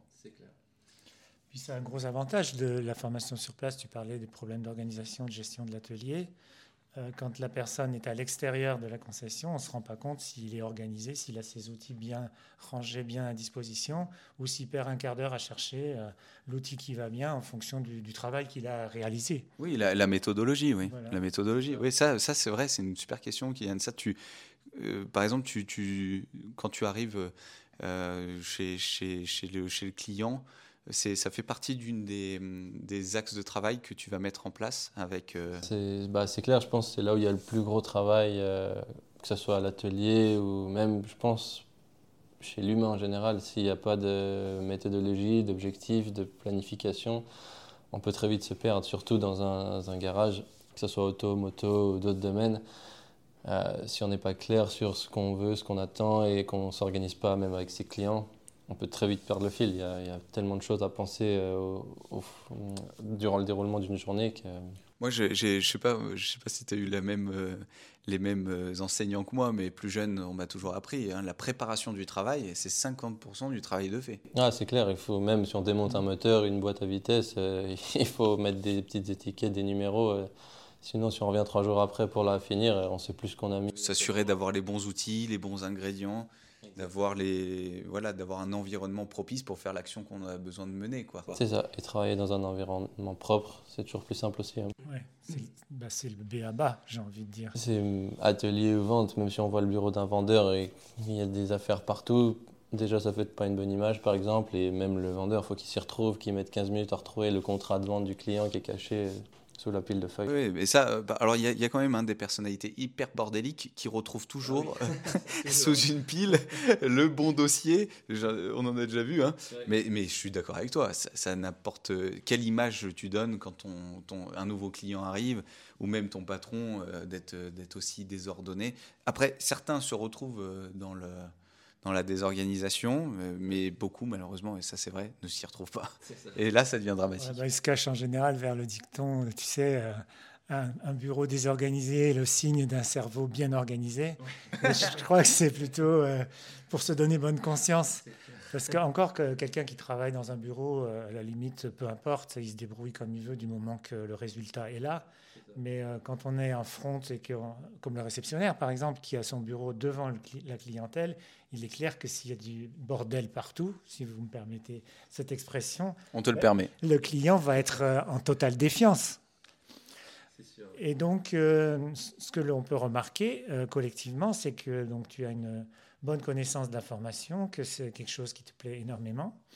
Et du coup, tu décides, il y a quelque temps, de devenir indépendant pour justement consacrer ta vie à cette activité et à l'accompagnement des techniciens et autres euh, euh, membres de l'industrie automobile. Exactement. Oui, avec euh, bah, toute cette expérience que j'ai engrangée, ce que j'ai pu faire, ce que j'ai pu voir, ce que j'ai constaté, j'ai vu qu'il y avait un grand potentiel et je pense qu'il y en a toujours du, potentiel, surtout dans l'automobile et même la moto et d'autres domaines.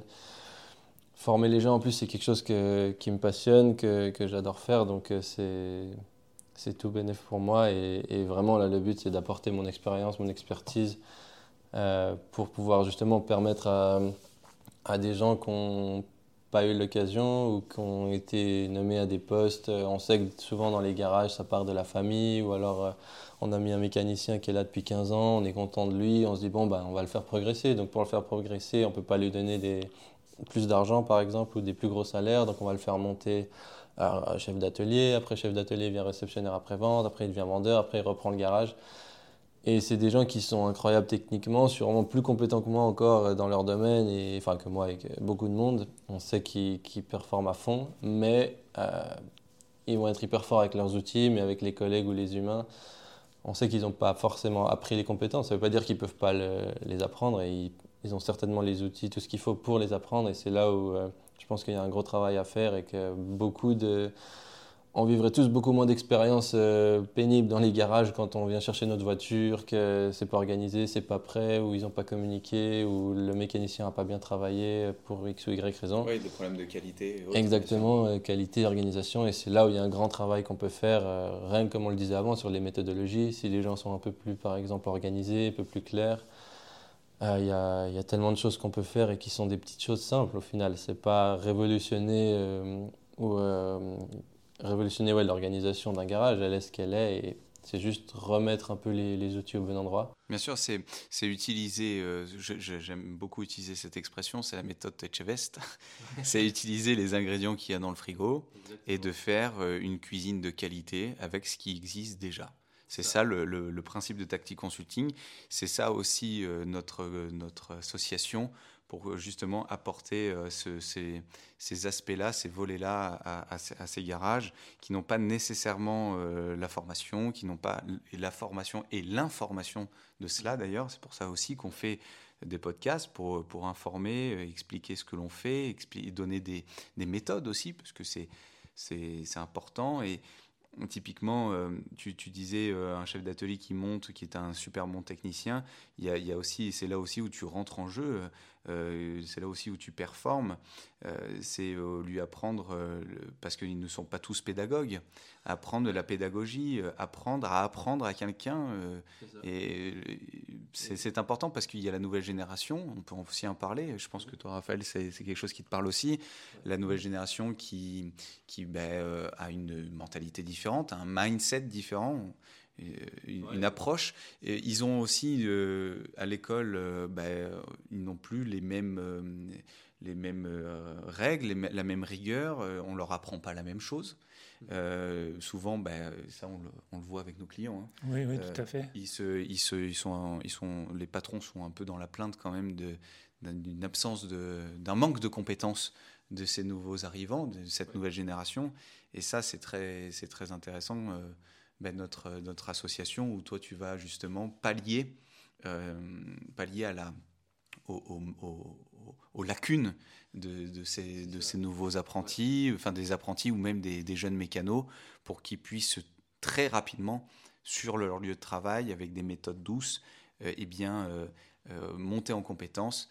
Et, sachant que nous, on aura fait un travail en amont sur s'assurer qu'il y ait une, que la personne, le jeune en l'occurrence, ou le moins jeune, peu importe, ait le, le, bon mindset qui corresponde bien euh, à celle que le patron souhaite mettre en place, finalement que les caractères s'alignent, qu'ils aient bien les mêmes volontés, les mêmes, la même envie, les mêmes objectifs. Parce que sans ça, hein, on est d'accord, on fait rien.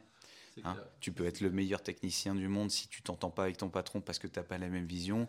Bah ça, je l'ai pour, l'avoir vécu. Euh, justement, quand j'étais chez Honda, c'est là où j'ai remarqué ça, exactement ce que tu expliques. C'est que j'avais un chef qui était le meilleur technicien de la boîte, voire de, beaucoup, de, un très très grand technicien. Il connaissait tout sur tout. Mais il était directeur, manager. Euh, et ça, pour être clair, ça l'emmerdait vraiment de, de faire ce poste. Lui, ce qu'il aimait, c'était la technique. Et on l'a aussi fait monter parce qu'il fallait qu'il monte en compétence. Je n'estime pas vraiment que c'est de la montée en compétence, ça, dans ce cas. Et c'est là où on se rend compte, ben, il y a un risque qui finit en burn-out, il est frustré, il n'est pas content, euh, il s'embête à son poste. Et la personne, euh, ben, elle, finit par euh, soit simplement être en arrêt ou changer d'entreprise, simplement parce qu'on l'a changé, alors que si on l'avait laissé au même endroit, en lui donnant peut-être d'autres outils de motivation, ben là, c'était c'était quelque chose qui, qui, pouvait vraiment la motiver, la faire performer et, et juste euh, et voilà. Et ça aurait été vraiment. C'est vrai que c'est un éternel problème, c'est-à-dire que parachuter des super techniciens euh, à un rôle de manager sans les accompagner. Alors, il y en a certains qui s'en sortent très bien parce que intuitivement, ils ont une personnalité forte et puis ou alors ils ont été capitaines dans une équipe de, de sport quand ils étaient plus jeunes. Donc, euh, ils ont en fait, le, comment dirais-je, voilà la, fibre managériale, exactement. Mais d'autres sont en très grande souffrance et puis euh, n'osent pas le dire parce qu'on est dans une société où euh, si on dit qu'on a du mal avec son équipe ou qu'on ne s'en sort pas trop avec le management, c'est un aveu d'échec. Et donc vis-à-vis des copains, vis-à-vis de la hiérarchie, vis-à-vis du, patron, ben, on préfère se taire. Sauf que tôt ou tard, on se rend bien compte que la personne, ben, comme tu disais à l'instant, soit elle finit en congé maladie, soit pire, ça, ça peut finir en burn-out. C'est qu'après, le retour au travail est très très compliqué. Ouais. Et ça a des répercussions sur l'entreprise, sur tout le monde euh, autour. Donc ouais, il y a un exemple très simple hein, aussi avec un de nos clients. Euh, quand je vais, je vais en parler, vous allez vous en souvenir. C'est lorsqu'on s'est aperçu finalement que le, il était chef d'équipe depuis 4-5 ans. Il y avait une, une problématique d'organisation et surtout de, de, gestion de conflits entre lui, son chef d'atelier et euh, le directeur de concession. Et en fait, en grattant un peu, bah, si on parle juste du chef d'équipe qui était euh, extrêmement mal à son poste, on a pu identifier très rapidement qu'il était en mal-être euh, profond. Et ce mal-être, en fait, était basé, il suffisait juste de parler un petit peu avec lui, sauf que la communication été coupée depuis des années. Et il a été propulsé à ce poste de chef, de manager de proximité dans son atelier euh, pour faire remonter plus rapidement, c'était à la base une, très, excellente idée, plus rapidement les informations à son chef d'atelier, parce que c'était une grande, c'est une grande concession.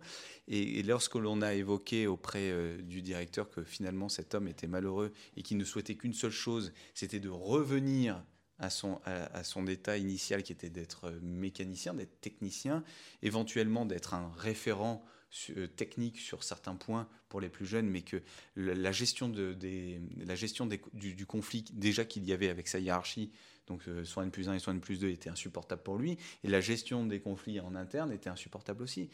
Et, là, la faute, on le voit bien, elle, elle, est, euh, elle repose sur plusieurs têtes. Alors elle repose, je dirais, à 10-20% sur sa tête à lui, puisque lui, il a accepté euh, ce poste-là sans avoir pris la mesure et le contour de, et de l'enjeu hein, de, ce poste. Mais le reste des pourcentages des responsabilités, c'était sur son N plus 1 et sur son N plus 2. Parce que son N plus 1 et son N plus 2 n'ont pas pris conscience n'ont pas pris le soin de faire, euh, de, de, de, faire une analyse de comportementale, de s'assurer que cette personne était en mesure de pouvoir manager. Ils n'ont pas fait euh, appel suffisamment tôt à Tactic Consulting ou à une, entreprise équivalente euh, pour pouvoir accompagner cet homme. Et puis eux n'ont fait que rajouter de l'huile sur le feu en, en, étant en conflit perpétuel et en cherchant euh, euh, à le mettre au milieu de, ces conflits. Donc euh, ça, c'est absolument terrible et c'est un exemple parmi tant d'autres. Et le, résultat, hein, on va donner le résultat tout de suite, c'est qu'on a conseillé de le ramener à, sa volonté. en le tirant vers le haut, c'est-à-dire en lui, en, identifiant une fiche de, de poste, en le, en le mettant référent euh, techniques, notamment c'était des, c'était, des poids lourds sur toute la partie mécanique, boîte de vitesse, mécanique automatique et transmission. Euh, il a été très heureux de cela et ce qui lui a permis tout de suite d'être beaucoup plus, euh, d'être soulagé parce que c'était un poids. Il, ne dormait plus. Il avait par ailleurs d'excellentes qualités puisque c'était un très bon pédagogue vis-à-vis des, des, mécaniciens qui étaient nouvellement recrutés mais c'était cette relation de managériale qui lui convenait pas. Ouais, ouais mais ça m'étonne pas d'entendre des histoires comme ça, on en a plein, et c'est aussi le rôle, j'estime, maintenant des managers, un peu de... Enfin, manager, c'est chef d'équipe, c'est gérer des gens, c'est là où le côté humain a une très grande importance, c'est que bah, quand on gère une équipe, on doit se préoccuper du bien-être de l'équipe, et au-delà de la structure de l'entreprise qui va demander certaines contraintes ou euh, concessions à faire euh, au sein d'une équipe. je pense qu'il faut toujours être à l'écoute des besoins et des envies de chacun, même si on ne respecte pas le cahier des charges à la lettre euh, près. Il y a toujours une marge de manœuvre dans laquelle chacun doit pouvoir trouver son équilibre. Exactement. Et, je, dirais aussi que ce monde-là, le monde de l'industrie, en règle générale, mais là on va, on va préciser, l'industrie automoto, c'est un monde spécifique qui a, euh, enfin, il y a une singularité dans, dans ce monde-là, en ce sens où ils ont, euh, ils ont, euh, on leur demande d'être euh, euh, hyper performants sur de la vente, sur de la prévente, de gérer le quotidien qui est, on va se le dire, qui est très enfin, surtout dans certains domaines comme la moto par exemple, où la moto, ils ont une, une intervalle de, de, fonctionnement à haut régime au printemps, à l'été et, fin et début d'automne. Hein. Là, on va leur demander d'avoir un régime hyper important, je fais un parallèle, un régime moteur très important, un rythme très important. Et, finalement, euh, qu'est-ce qui fait que ce monde-là a, des difficultés à répondre à, ces, problèmes? Ben, C'est que finalement, à la fois, ils ne sont pas formés, ils ne sont pas accompagnés, il y a une pression euh, hyper importante euh, du client, du constructeur euh, et du patron. Qui, enfin voilà, c'est à la fois ils ont le client, le patron et le constructeur, c'est tout à fait normal qu'ils attendent un retour. Sauf que euh, le patron lui-même est le premier à être sous, sous cette, sous cette pression-là. Sauf qu'hormis hormis quelques petits points où on leur, euh, on leur donne de, de l'aide, le reste n'est pas, pas, n'est pas évoqué. Hein, euh, les managers de proximité ont des règles à respecter, sauf que comme il y a le quotidien, comme il y a la pression, comme il y a les problèmes qui s'additionnent qui et qui se multiplient, effectivement, l'enjeu humain est mis de côté. Et donc, quand l'enjeu humain est mis de côté, quand cet aspect-là est mis de côté, eh bien, il y a un mal-être qui s'installe, qui est, euh, qui est graduel, qui, varie en fonction des, structures de l'antériorité. Mais derrière, euh, finalement, ils sont confrontés systématiquement au même problème, c'est-à-dire que les gens se sentent mal, finissent par s'en aller, il y a un turnover énorme. Alors Pierre va chez Paul, Paul va chez Jacques, hein, on le voit bien. Hein, en espérant que l'herbe est plus verte. En espérant que l'herbe est plus verte ailleurs, sauf que tout le monde retrouve la même herbe de partout et personne ne trouve de solution concrète à ces problèmes. De toute façon, c'est un effet boomerang qui est inévitable, j'ai envie de dire, parce que dès qu'on néglige l'humain, à un moment donné, on se prend un, un retour de bâton et et comme tu l'as dit, soit c'est du turnover, soit c'est des gens qui sont complètement démotivés. Et si on, attend trop longtemps, on peut même pas les remotiver, les remobiliser, parce qu'ils ont perdu le sens qu'ils avaient. Et c'est là qu'on retrouve euh, le mindset dont on parlait en préambule. Et quelquefois, le, mauvais esprit, entre guillemets, du salarié, il peut être aussi la conséquence d'une maltraitance qu'il a eue auparavant. Ouais, en fait, tu parlais du fait qu'il n'y a pas d'accompagnement, pas de, de, formation, et c'est là où justement ça manque, c'est qu'il n'y a pas ce côté accompagnement et les gens se démotivent. Et, et c'est euh, là-dessus que je voulais rebondir, c'est que on perd la motivation et les gens maintenant, enfin la nouvelle génération, ils vont pas réfléchir euh, à attendre ou à voir si ça s'améliore. Ils vont changer. Il zapping. Parce qu'on parle de turnover, mais en fait c'est ça, c'est que aujourd'hui on est habitué à l'immédiateté et donc à, un moment donné. D'ailleurs, je ne suis pas sûr que ce soit une question de génération, c'est plutôt une question d'évolution de, la société, euh, où les personnes alors ont, envie d'avoir un, un travail qui leur plaît et sont prêts à le quitter peut-être beaucoup plus facilement qu'il y a quelques années. Ouais, et maintenant, ce qu'on ce qu'on voit qui ressort de plus en plus, c'est les gens, ils ont envie de, de, faire un travail qui fait du sens et qui leur donne euh, de la valeur et qui se sentent reconnus. Et, et quand on enlève ce côté humain, ben, quand on vise la performance, l'objectif, et qu'il n'y a pas de, de, prise en compte de ce côté humain, les gens, ils sentent plus leur valeur. Ils font un travail qui, au final, leur donne plus de sens, où ils ne ils voient pas l'intérêt. Et c'est tout là l'enjeu de, de, remotiver les gens en leur donnant un intérêt, en leur montrant mmh. l'intérêt de leur job, leur valeur. Et, Oui, alors que l'humain participe en grande partie à la performance. Parce que si on n'a pas d'humain, on n'a pas de performance. C'est ça. Et c'est là que souvent ça, ça dévie et ça devrait. Oui, il faut de la performance, oui, il y a des objectifs à atteindre. Mais c'est comme euh, si on prend un peu, par exemple, la loi de l'attraction, si on cherche, euh, ou si dans la vie on cherche juste à faire de l'argent, faire de l'argent, c'est pas forcément là qu'on va en faire le plus. Mais si on fait ce qu'on aime faire, qu'on qu'on le montre, qu'on est passionné et qu'on se développe euh, dans ce sens-là, le reste vient tout seul après en fait. Et je pense que c'est un peu la même approche qu'il faut avoir. Si on développe l'humain, sa performance en lui-même, sa, sa confiance en lui, derrière il va donner ce qu'il faut et la suite ça suivra en fait. moi je trouve ça très intéressant ce que tu dis je partage totalement cette analyse. Je, voudrais juste revenir un tout petit peu. Tout à l'heure, vous, vous disiez euh, que les techniciens, euh, voilà, c'était pas une question forcément de génération, mais qu'il y avait l'effet zapping, c'est ce que tu disais. Euh, moi, je, pense qu'on oublie, on oublie, on oublie les patrons. Parce que les patrons, par, gravité, gravité inverse, ils subissent euh, cette, euh, ce turnover, ils subissent cet effet zapping, ils subissent les, cette, euh, ce mouvement sociétal et ils sont fatigués. Ils sont usés de cette situation parce qu'ils n'ont pas les, ils pas les moyens Hein, de, de, de, pouvoir conserver leur, personnel, de pouvoir conserver les compétences. La fuite des cerveaux, c'est absolument désastreux sur le plan psychologique. Quand, quand, tu perds un, gars euh, ou, une, une, femme d'une rareté et d'une excellence parce que on n'a pas pu, parce que tu n'as pas pu trouver de solution à ces problématiques. Euh, soit parce que tu n'as pas pu l'augmenter, euh, mais souvent, c'est enfin, c'est pas que une, histoire d'argent, c'est souvent une histoire de bien-être au travail, c'est de ce dont on parle. de reconnaissance aussi. Le, le, exactement. Le, dirigeant ou la dirigeante se, se, trouve dans une situation de, où, les, et désemparé, les bras lui en tombent.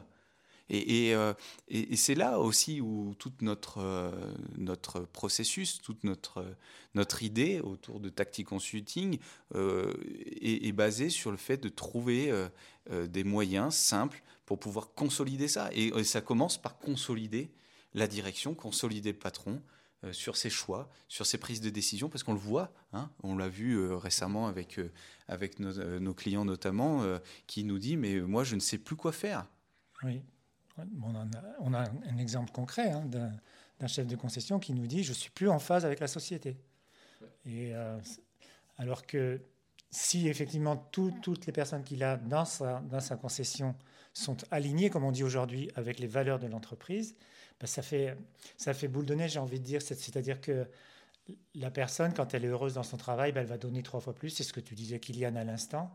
Et puis, euh, la dynamique d'équipe, euh, même si on a l'impression que c'est quelque chose de très théorique qui est marqué dans les livres, quand ça, fonctionne bien, ben, 1 plus 1 n'est pas forcément égal à 2, mais ça peut apporter euh, plus 3, plus 4 en termes d'énergie. Et, certains souhaitent donner dans l'entreprise, souhaitent se, se démarquer, s'arracher pour l'entreprise. Sauf que c'est là aussi où, où, Kylian, tu, tu vas certainement pas me contredire. Certains ne, ne, peuvent pas parce qu'ils n'ont pas les moyens de le faire, parce qu'ils ne savent pas le faire, parce qu'on ne leur explique pas.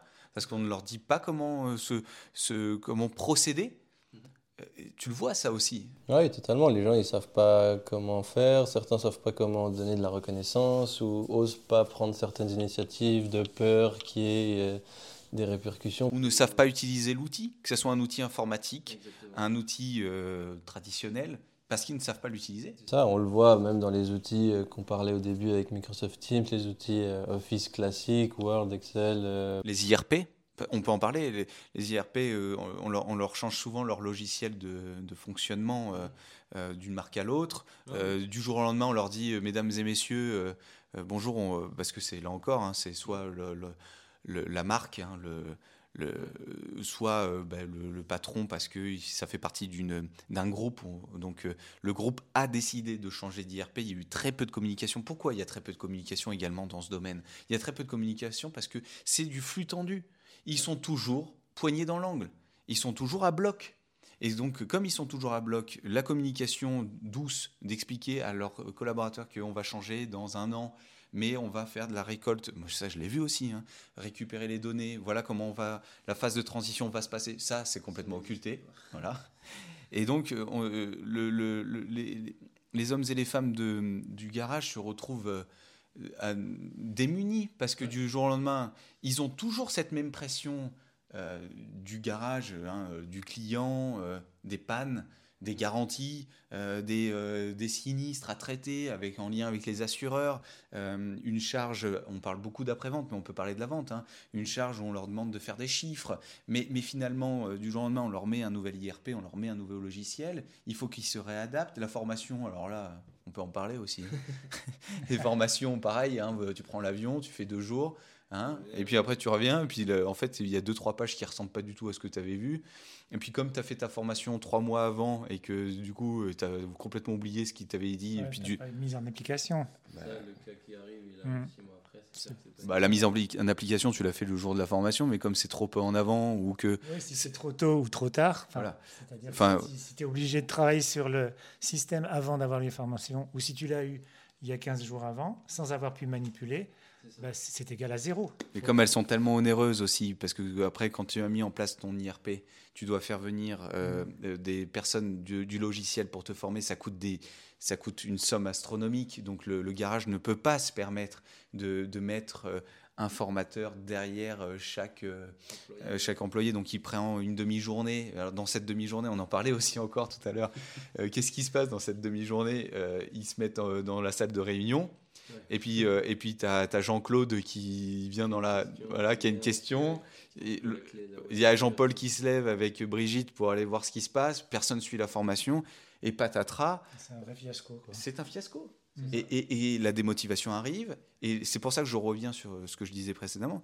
C'est le fait que certains ont tellement envie de s'arracher au boulot pour leur patron parce qu'ils aiment leur job, sauf qu'ils n'ont même pas les moyens de le faire. C'est ça. Oui, d'ailleurs, on, parlait de ceux qui sont démotivés et qui finissent par s'en aller, mais le pendant inverse est, également vrai. C'est-à-dire quelqu'un qui s'arrache et qui se rend compte qu'il est mal vu parce qu'il en fait trop, etc., où il a l'impression, comme tu dis à l'instant, qu'il ne pourra pas avoir tous les moyens nécessaires pour avoir la maîtrise totale de, ce qu'il pourrait faire, ben, lui aussi va partir, alors que ce serait potentiellement un excellent élément. Et c'est bien le drame. Et euh, on ne peut pas non plus accuser les patrons parce que, et c'est là qu'on a une plus-value en étant un, œil extérieur, c'est parce que bien souvent les patrons sont obligés de compenser ce, manque. Et ils se retrouvent, on, l'a vu, c'est même pas un cas d'école, hein, un, chef de concession qui, fait le, qui joue le rôle de chef, de réceptionnaire, de chef d'atelier, parfois même de chef des ventes, et qui a la tête tellement sous l'eau qu'il peut même pas se rendre compte qu'il a à côté de lui peut-être des gens qui pourraient monter en compétence, qui pourraient l'aider en jouant sur les curseurs, au moins à tenir le, la, le, navire euh, au, fil de l'eau. Quoi. Exactement, et c'est ça qui est un peu dommage, je trouve, des fois avec certains managers. Dans les expériences que j'ai eues, on voit des personnes, on, si on sent un peu les gens, qu'on s'intéresse à son équipe, qu'on qu'on fait cet effort de, de, connaître son équipe, de passer du temps avec et de prendre, euh, ouais, de s'intéresser simplement à l'humain, bah, on va se rendre compte qu'il y a des gens, il faut pas les, les, pousser plus, ils n'ont pas, ils pas envie, ils n'ont pas les compétences, ils sont juste bien dans leur confort. On sait que ce qu'ils font, mais ils le font incroyablement bien. Et ceux-là, faut accepter qu'ils sont comme ça. Et d'autres qui demandent à monter en compétence, bah, ceux-là, faut les prendre et les faire monter. Et c'est ce manque de, finesse qui manque parfois aussi chez les managers. Et euh, comme tu disais, un chef d'atelier qui, enfin, un chef de garage, de concession qui, qui, fait tous les jobs en fait, forcément il va pas percevoir ça. Lui, il va juste avoir besoin qu'on lui fasse telle ou telle tâche, il va donner. Et si c'est pas fait, il va gueuler parce qu'il estime que la personne elle est là, elle doit le faire. Et c'est tout ça qu'il faut jongler. Et puis c'est clair que c'est ça. Mais c'est ce que je disais précédemment, c'est que c'est une industrie qui est sous tension, pour laquelle depuis de nombreuses années, aucune réponse concrète je dis bien concrète, n'est apportée à, ces, à, ces, problématiques euh, structurelles. Et euh, alors que euh, la réponse, elle est bien souvent, elle est bien souvent beaucoup plus simple que ce, ce que l'on imagine, à condition d'accepter, de, de, si j'ose dire, d'optimiser certains temps. Par exemple, j'ai, l'exemple donc toujours du, monde de la moto parce que c'est très visuel. Euh, ils ont euh, des moments beaucoup plus où il y a une charge beaucoup plus importante que d'autres, sauf qu'ils sont tellement, au moment où la charge s'arrête, enfin, elle, se réduit, elle se minimise par l'arrivée de l'hiver notamment. Ils sont tellement fatigués, tellement usés de ces, de ces semaines, de ces jours, de ces semaines, de ces mois de travail où ils ont passé leur temps à écoper, à mettre les doigts dans leurs doigts dans, dans, les, dans les brèches, et surtout le patron qui court de partout, qu'ils en arrivent à un stade où ils sont épuisés. Et alors que c'est cette phase-là où il faudrait justement prendre le temps, euh, arriver à trouver le temps et les moyens de se donner les moyens pour corriger tout cela, euh, et ils, ne le font pas. Parce que le, après, il faut euh, faire euh, l'évaluation et l'état de son stock, il faut recommander des pièces, recruter deux, trois personnes qui sont parties en cours de route parce qu'ils ont explosé, et ça c'est vrai, sous la pression, tenter de former celles et ceux qui ont quelques lacunes, donc on les, de nouveau on les renvoie à l'autre bout du pays. Enfin, ça devient ingérable. Et, les patrons, moi je vous le dis, bien sûr que j'ai de, de l'empathie pour, les, pour, pour les, les, vendeurs, pour, les, pour le service après-vente. C'est d'ailleurs tout l'enjeu aussi euh, de ce que l'on fait. Mais j'ai avant tout de l'empathie pour les patrons parce que eux, ils, ils ont, euh, ils ont tout mis dedans. C'est ce que c'est leur enfant, c'est leur bébé. Euh, ils mettent leur argent, leur temps, leur couple leur couple en, péril, leur famille en péril, et euh, ils sont démunis face à cela. Euh, et, certains acceptent de se dire, bon, euh, il faut que je me fasse aider, il faut que je trouve un moyen de me faire aider, et d'autres n'ont pas malheureusement la, hauteur de vue et le recul nécessaire pour se dire, il me faut de l'aide. Sauf que, sauf que quand on est à des, à des postes comme cela, où il y a autant d'enjeux, euh, financiers, humains euh, et, psychologiques. Il faut trouver des moyens, euh, de, trouver la solution pour se faire aider et pour se faire accompagner. On a pu voir, du coup, au travers de tous ces échanges, que avec Kylian, qui a une excellente connaissance et une compétence de la formation, ça fait même partie de ses passions, que nous avons quand même beaucoup de communautés de vision et que notre partenariat a beaucoup de sens. Et euh, je suis très contente qu'on ait eu cette rencontre euh, ensemble, Kylian. Je pense qu'on va pouvoir proposer euh, quelque chose de très positif et de très intéressant à nos clients. Ça a beaucoup de sens. Oui, pour, compléter, je dirais aussi que oui, l'idée, c'est de blinder le scénario et blinder l'offre commerciale où nous, avec Raphaël, nos compétences se sont basées sur l'accompagnement, sur l'organisation, le recrutement, trouver la bonne personne, la mettre au bon poste. Mais euh, à un moment donné, pour compléter, pour blinder le scénario, il est évident qu'il nous a fallu euh, trouver les bonnes personnes là également, euh, qui est Kylian notamment sur la partie service après-vente pour pouvoir former et, accompagner les techniciens, les réceptionnaires, les chefs d'atelier dans ce domaine, parfois même des, chefs de, garage qui ont besoin de formation dans le domaine, même certains vendeurs qui ont besoin d'avoir euh, euh, un minimum de connaissances pour pouvoir euh, dialoguer et échanger avec leurs clients. Et puis on a également e-, Emmanuel qui, qui, elle, est spécialisée dans la connexion des, hommes et des femmes. Elle est, elle, est, spécialisée dans la vente, dans la formation des, des vendeurs. c'est ce titre. Créatrice de liens. Créatrice, créatrice de liens vous imaginez ce que ça peut être d'ici là, est-ce que vous puissiez l'entendre Exactement. Elle, euh, Emmanuel sera, sera notre prochaine euh, euh, invitée pour qu'elle puisse elle aussi débattre avec vous, avec nous, sur son expérience. Et puis ensuite, vous verrez que tout ça apporte beaucoup de, beaucoup de sens. En tout cas, je, je vous remercie, messieurs. Je te remercie beaucoup, Kylian. Euh, je te remercie à toi aussi, Raphaël, pour, euh, pour cet échange. Bah, merci euh, à tous les deux pour m'avoir invité à ce, pour ce podcast. C'était vraiment très intéressant et notre collaboration elle est vraiment top jusqu'ici. Donc j'espère qu'on aura plein de nouveaux clients qui vont se présenter avec nous, en plus de ceux qu'on a déjà. Et du coup, non, ça, ça, apporte vraiment une plus-value vraiment très intéressante. Et, et je me réjouis qu'on puisse encore aider de nombreux concessionnaires auto-moto. Ouais, ben merci à toi. Euh, on, est, on est vraiment ravis euh, de travailler aussi avec toi. Je pense que nos clients sont ravis aussi de t'avoir parmi eux et euh, sont, sont, satisfaits. Enfin, on a déjà de très bons retours sur ce qui, ce qui a été fait et on est parti pour, pour continuer à les accompagner, ces garages, cette industrie qui mérite, qui mérite beaucoup, qui mérite de la réussite et surtout un petit peu plus de, de quiétude dans leur quotidien. Euh, si vous avez apprécié ce sujet, n'hésitez pas à actionner la petite étoile pour nous permettre euh, de vous proposer de nouvelles approches et des idées innovantes à partager ensemble. Euh, nous revenons très vite hein, avec d'autres sujets qui, j'en suis sûr, vous interpelleront, notamment bah, avec Emmanuel, comme je vous en ai parlé précédemment. N'hésitez pas à nous contacter par le biais de notre lien en description et dites-nous en commentaire si vous avez déjà connu ce type de situation ou si tout simplement ce que l'on a évoqué ensemble euh, vous semble intéressant et on en discutera euh, ensemble avec grand, grand plaisir. Merci encore, messieurs. Merci, Kylian.